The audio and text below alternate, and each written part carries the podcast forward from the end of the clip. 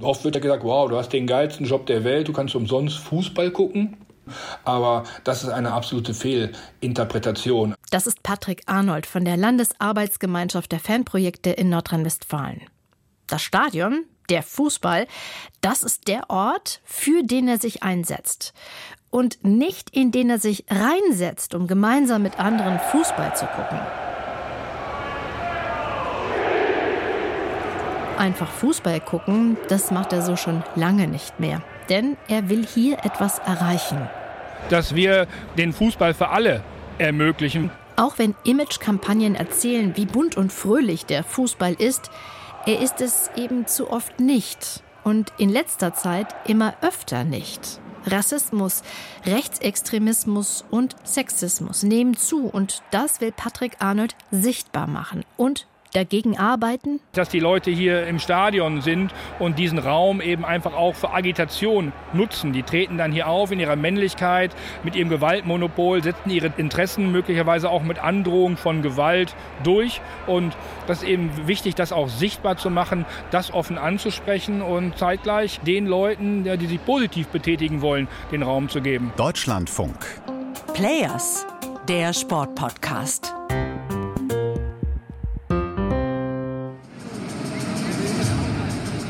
Hallo, Jessica Sturmberg hier aus der Deutschlandfunk Sportredaktion. Um über das zu sprechen, was diese Arbeit von Patrick Arnold ausmacht und eigentlich bedeutet, haben wir uns genau da verabredet, wo sein Wirkungsbereich ist, nämlich am Stadion. In dem Fall beim ersten FC Köln. Wer an so einem Sommertag zum Stadion in Müngersdorf radelt, der sieht erst einmal Fahrradkolonnen. Väter mit ihren kleinen Kindern auf dem Fahrradsitz, FC-Vereinsfahne in der Hand, die im Fahrtwind weht. Frauen sind auch unterwegs, aber zahlenmäßig weniger. Und die wahrnehmbare Stimmung vor dem ersten Heimspiel ist Vorfreude. Aus dem Stadion dringen schon eine Stunde vor Anpfiff Trommeln und kölsche Musik auf den Vorplatz. Dort, wo das Kölner Fanprojekt seinen Stand hat. Vor der Südkurve, also der Tribüne der, der Fanszene und der Fans, der aktiven Fans. Und wir bieten hier einfach ein kleines Treffen an. Also wir sind ja vom sozialpädagogischen Fanprojekt. Wir haben Wasser und Kaffee und Obst und Gemüse da so ein bisschen so als, als gesunden Snack. Also eine Einladung zu kommen zu den Sozialpädagoginnen und Pädagogen wie Thomas Lückewille, der hier bei jedem Heimspiel steht und zu jedem Auswärtsspiel mitfährt. Und natürlich nicht nur, um gesunde Snacks zu verteilen, sondern um immer präsent und da zu sein. Immer. Wenn es Probleme gibt, wenn Gespräche nötig sind, ähm, aber auch wenn am Spieltag was Besonderes ist, wenn irgendwelche Vermittlungen notwendig sind.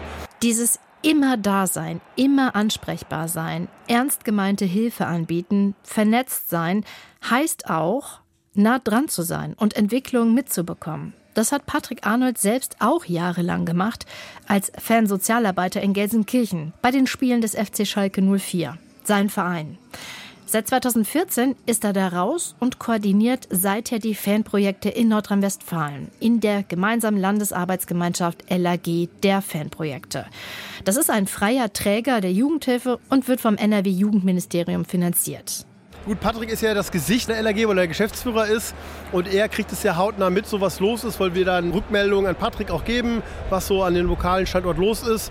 Und wir dann so ein bisschen gemeinsam gucken, gibt es denn Tendenzen in NRW, gibt es Entwicklungen, die besonders sind, kann man dagegen steuern, kann man vielleicht auch eine Fortbildung anbieten. Und da ist Patrick so, der das alles sammelt und dann uns in die Fanprojekte zurückgibt. Tendenzen können Sie tatsächlich beobachten und inzwischen auch mit konkreten Daten unterlegen, seit die LAG vor einem Jahr die Meldestelle für Diskriminierung im Fußball eingerichtet hat. Diese Tendenzen sind nicht gut. Aber dazu später mehr. Erstmal will ich verstehen, was die Fanprojekte eigentlich genau machen. Dafür ist Patrick Arnold an diesem zweiten Bundesligaspieltag nach Köln-Müngersdorf gekommen. Wir sprechen eine ganze Weile und Während wir noch vor dem Stadion stehen, läuft drin schon die FC-Hymne. 45.000, die laut mitsingen, in dieser Masse aufgehen. Das berührt uns auch draußen.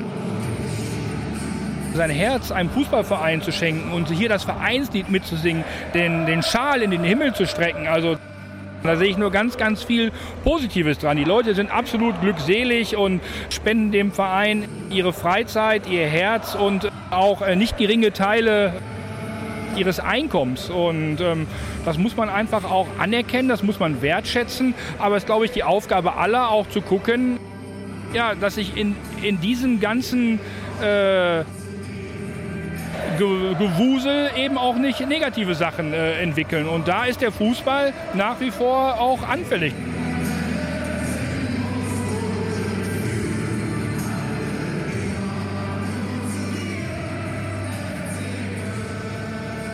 Wir gehen dann auch rein ins Stadion und während ich natürlich gleich auf den Rasen schaue, auf den Spielstand, die Spielsituation, wie es gerade steht, was gerade läuft, hat Patrick Arnold einen ganz anderen Blickwinkel. Also es ist schwierig für mich als Privatperson Fußballspiele zu besuchen, weil ich natürlich den professionellen Blick auch schwer oder eigentlich gar nicht abstellen kann. Wenn ich im Fußballstadion sitze, klar, dann gucke ich mir das, das Spiel an, aber mindestens mit einem Auge erkenne ich natürlich auch Entwicklungen oder Vorfälle. Er liest die Situation im Stadion, interpretiert Fanverhalten, sieht Sicherheitsvorkehrungen und welche Dynamiken sich andeuten und gibt mir dann ein Gefühl für seinen Blick. Das sind irgendwelche Personen, die sich irgendwo zusammenfinden. Das sind aber auch Symbole und Codes, Szenelabel. Daran kann man ja rechtsextreme Akteure im Fußballstadion ganz gut identifizieren. Oder wenn es dann irgendwie zu gewissen Entwicklungen kommt zwischen Fans und Polizei, Schlachtrufe. So, man ist da ein bisschen, hat da einfach diese Brille auf und kann die, kann die schwer nur ablegen. So tickt eben ein Sozialpädagoge, der Fanprojekte seit rund 20 Jahren betreut. Angefangen hat Patrick Arnold als Praktikant beim Schalker Fanprojekt. Und als Fußballfan interessierte er sich während seines Sozialpädagogikstudiums für eben diese Form der Sozialarbeit. Ja, und seither ist er Teil dieser Bewegung, die ja ihre Anfänge Mitte der 80er Jahre hatte. Als Antwort auf die damalige Gewalt in den Stadien, den Hooligans, den Rechtsextremen und die ganzen Entwicklungen, die damals beim englischen Fußball aufs europäische Festland kamen. Seitdem ist viel passiert. Es wurde viel investiert in die sozialpädagogische Arbeit. DFL und DFB finanzieren die Fanprojekte zur Hälfte und die andere Hälfte teilen sich jetzt in Nordrhein-Westfalen das Land und die jeweiligen Kommunen. Das erzählt mir Patrick Arnold, als wir später dann nochmal in Ruhe miteinander sprechen. Das ist für die Kommunen, in denen Profifußball stattfindet, ein relativ interessantes Angebot, weil 75 Prozent der Finanzierung von außerhalb kommen. Deswegen haben wir eigentlich auch an allen Standorten in Nordrhein-Westfalen, wo professioneller Fußball im weitesten Sinne gespielt wird und wo es natürlich auch relevante Fanszenen gibt, ein sozialpädagogisches Angebot. Die Betonung liegt auf Angebot. Wir machen aufsuchende Jugendsozialarbeit. Wir bewegen uns in der Niedrigschwelligkeit. Zielgruppe Jugendliche und junge Erwachsene. Die, die auch im Visier sind von rechtsextremen Gruppen. Es ist ein stetes Anarbeiten gegen Strömungen, gegen Verführungen. Die alten Hooligans, bei denen lohnt es sich nicht mehr zu investieren. Das äh, ist für Patrick Arnold ganz klar. Aber bei den Jungen, da schon. Und da muss das Angebot die richtige Sprache sprechen die jungen Leute in ihrer Lebenswelt abholen. Wir nutzen da auch wieder das Interesse am Fußball, das Interesse am eigenen Verein, der so identitätsstiftend, identitätsbildend ist und gucken dann, ja, wie hat sich möglicherweise der Verein, an unserem Beispiel jetzt der erste FC Köln, beispielsweise in der NS-Zeit verhalten, was gab es möglicherweise für Orte, die damals eine besondere Rolle gespielt haben, spielen die vielleicht heute bei Jugendlichen und jungen Erwachsenen in ganz anderen Kontexten auch noch eine Rolle? Und dass man man darüber irgendwie ein Interesse weckt für Geschichte, ein Geschichtsbewusstsein weckt und ich sag mal den Jugendlichen die Möglichkeit gibt, selbst zu forschen, auf die Suche zu gehen. Es gibt beispielsweise auch Jugendcamps mit anderen Fangruppen aus anderen Vereinen. Und dann stellen die fest, dass sie viel mehr Gemeinsamkeiten haben, als sie dachten. Die Sozialpädagoginnen und Pädagogen überlegen sich Angebote, die nice sind und versuchen dann vor allem die Multiplikatoren in den Gruppen zu gewinnen, die dann andere wieder mitziehen. Und wenn das klappt, läuft's meistens gut. Aber um überhaupt Zugang zu den Jugendlichen und jungen Erwachsenen zu bekommen, geht das nur mit Sozialpädagoginnen und Pädagogen, die sich in der Szene schon lange bewegen, bekannt sind und vor allem Vertrauen über die Jahre aufgebaut haben, indem sie eben bei Problemen beistehen, Probleme lösen. Das können Beziehungsprobleme sein, ähm, das können Probleme in der Schule sein, das können Probleme bei der Arbeitsmarktsuche oder auch am Arbeitsplatz sein. Das können auch Probleme sein, die sich durch das Verhalten an Spieltagen ergeben, Konfrontationen mit den Strafverfolgungsbehörden und daraus resultierende Probleme wie möglicherweise eine Strafanzeige, Bereichsbetretungsverbot, eine Meldeauflage. Oder wenn zu viel Alkohol getrunken wird, Haschisch oder Kokain genommen wird oder noch härtere Drogen. Oder plötzlich Schulden ansteigen. Dann wird das große Netzwerk aktiviert, zum Beispiel zur Drogen-, Sucht- oder Schuldnerberatung. Die KollegInnen ja, stricken dann quasi einen Plan unter Beteiligung des Jugendlichen, des jungen Erwachsenen, um dann die beste Lösung da für den zu finden. Das ist Arbeit an der Gesellschaft insgesamt. Dafür sind die Fanprojektteams am Spieltag von früh bis ganz spät da. Das Spiel rauscht meist an ihnen vorbei. Dafür ist viel zu viel zu tun. Kurvengespräch mit den Sicherheitsleuten, vermitteln bei Konflikten und immer ansprechbar sein.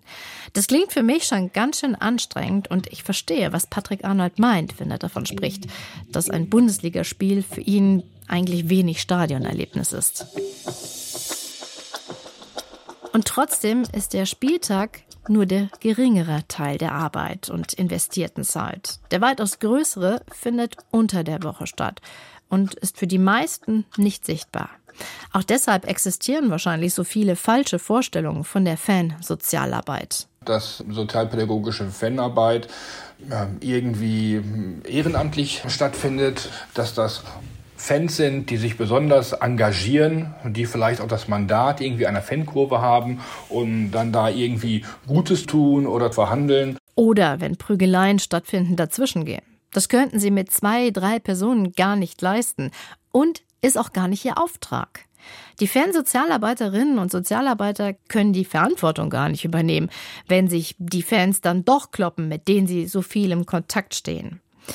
Die ganze Fanarbeit ist so ein bisschen wie, naja, wenn man zu Hause alles putzt und sauber macht. Die Arbeit, die da drin steckt, ist nicht zu messen. Aber wenn sie nicht gemacht wird, dann wird es ganz schnell dreckig und staubig.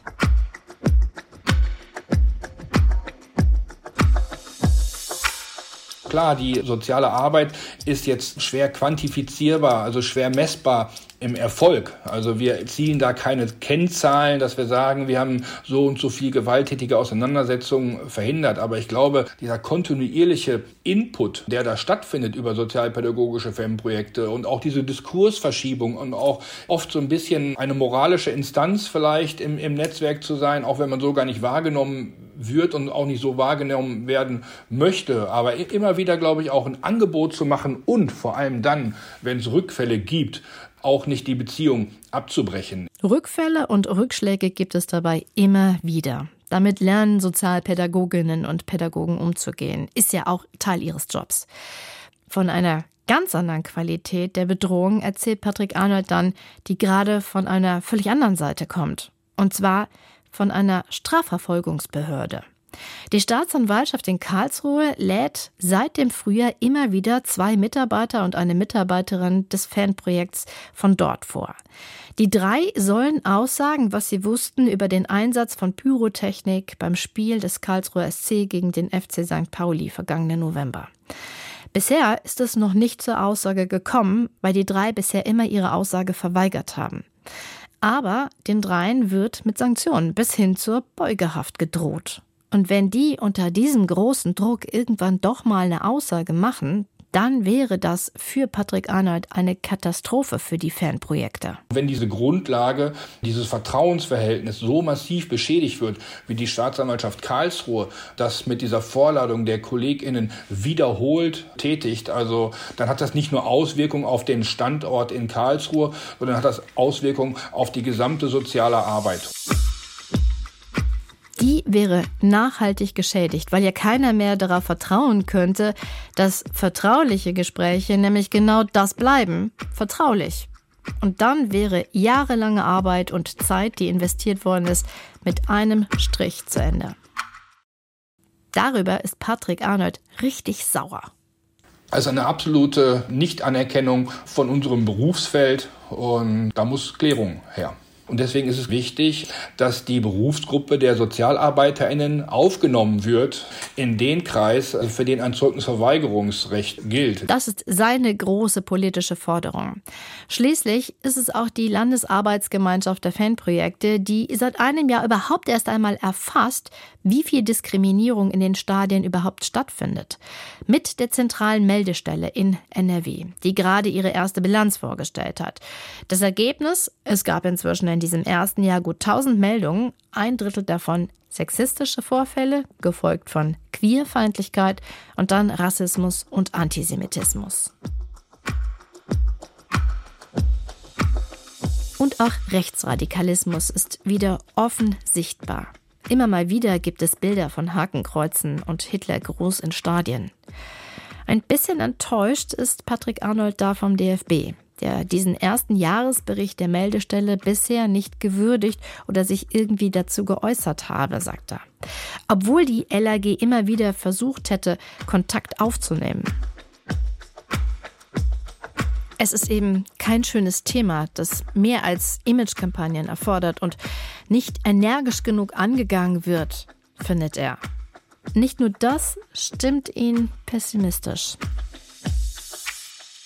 Wenn ich dann nach vorne gucke, sehe ich da nicht, dass wir irgendwann mal einen diskriminierungsfreien Sport haben werden. Wenn wir natürlich solche Leute in den Führungsgremien haben, die dann auch die Meinung irgendwie vorgeben, wenn wir da Rudi Völler hören, der sich zu dem Nationalspieler Antonio Rüdiger äußert, der einen Fan ableistisch äh, beleidigt und das dann kleinredet, oder wenn wir Karl-Heinz Rummenigge hören, der dem Präsidenten des spanischen Fußballverbands den Freibrief ausstellt. Luis Rubiales, der nach dem WM-Titel der spanischen National Nationalmannschaft einer Spielerin ungefragt auf den Mund geküsst hat und statt Fehlverhalten einzuräumen, sich gar als Opfer einer Kampagne stilisiert, an Rücktritt nicht mal denken will. Das ist einfach peinlich und ich glaube, solange da die Akteure, die wirklich gar keine Ahnung haben von diesen Mechanismen und auch Diskriminierung noch nie in ihrem Leben erfahren haben, also wenn die den Diskurs prägen, dann sind wir, glaube ich, schlecht beraten.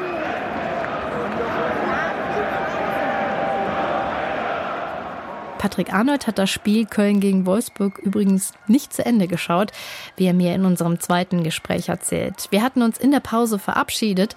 Ich habe dann das Spiel und die Fankultur noch aufmerksam verfolgt und er hat das Stadion verlassen. Aber vorher hat er sich dann doch noch eine Sache gegönnt. Ich habe mir noch eine Bratwurst gekauft, weil das finde ich immer noch so irgendwie was Besonderes, was für mich persönlich auch den, den Fußball ausmacht eine Bratwurst im Brötchen zu essen mit Senf, das, das gehört noch so irgendwie zum Stadionerlebnis dazu. Das konnte ich auch für mich, glaube ich, noch so ein, so ein bisschen retten. Besonders schön finde ich immer, wenn die Bratwurst noch auf dem Holzkohlegrill gemacht worden ist. Das hat was für mich von Fußballromantik.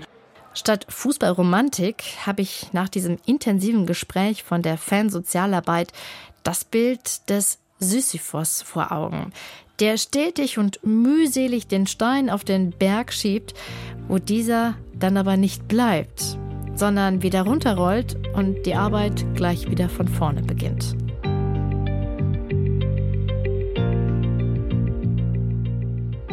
Wie wertvoll diese stete Arbeit ist, würden wir wohl erst bemerken, wenn sie nicht mehr da wäre. Habt ihr Erfahrungen mit Diskriminierung im Stadion? Beobachtet oder sogar selbst erlebt? Da wären wir interessiert, das zu hören. Mailt uns players.deutschlandfunk.de und gebt uns gerne auch ein Like, wenn euch die Folge gefallen hat. Und wenn ihr jede Woche einen wichtigen Player aus dem Sport näher kennenlernen wollt, dann abonniert uns gerne. Ciao, bis zum nächsten Mal.